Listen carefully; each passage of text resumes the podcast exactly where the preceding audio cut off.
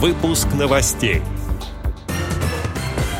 Русский музей выпустил тифло-аудиогид по выставке о Михаиле Врубеле. За лекарства в аптеках разрешат платить электронными сертификатами. Далее об этом подробнее в студии Дарья Ефремова. Здравствуйте. Здравствуйте.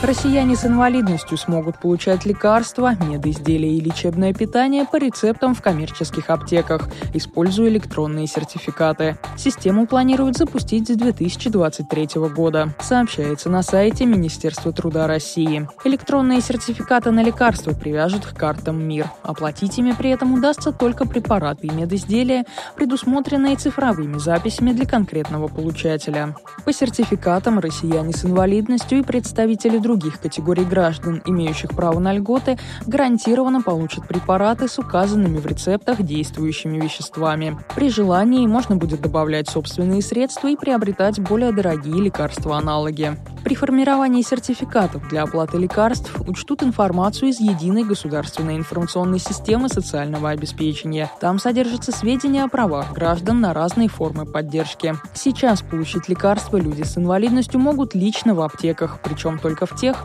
которые участвуют в программе льготного лекарственного обеспечения. Электронные сертификаты для граждан, имеющих право на льготы, работают в России с конца 2021 года. Этот платежный инструмент облегчает людям, которым положена соответствующая поддержка, самостоятельную покупку товаров и оплату услуг за счет государства. Так, с помощью сертификатов уже сейчас получится оплатить технические средства реабилитации. Получить сертификат можно через портал госуслуг.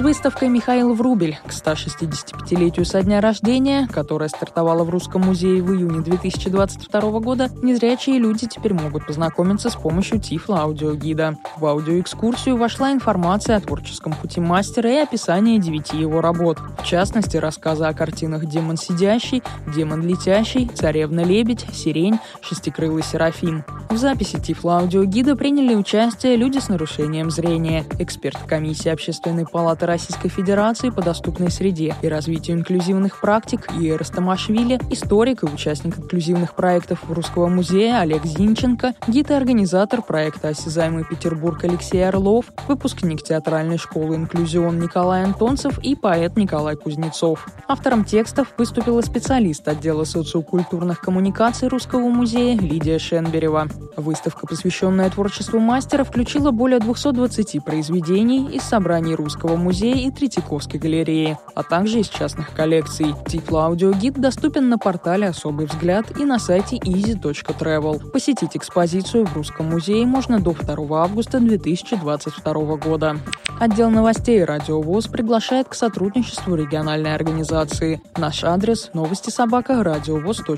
Всего доброго и до встречи.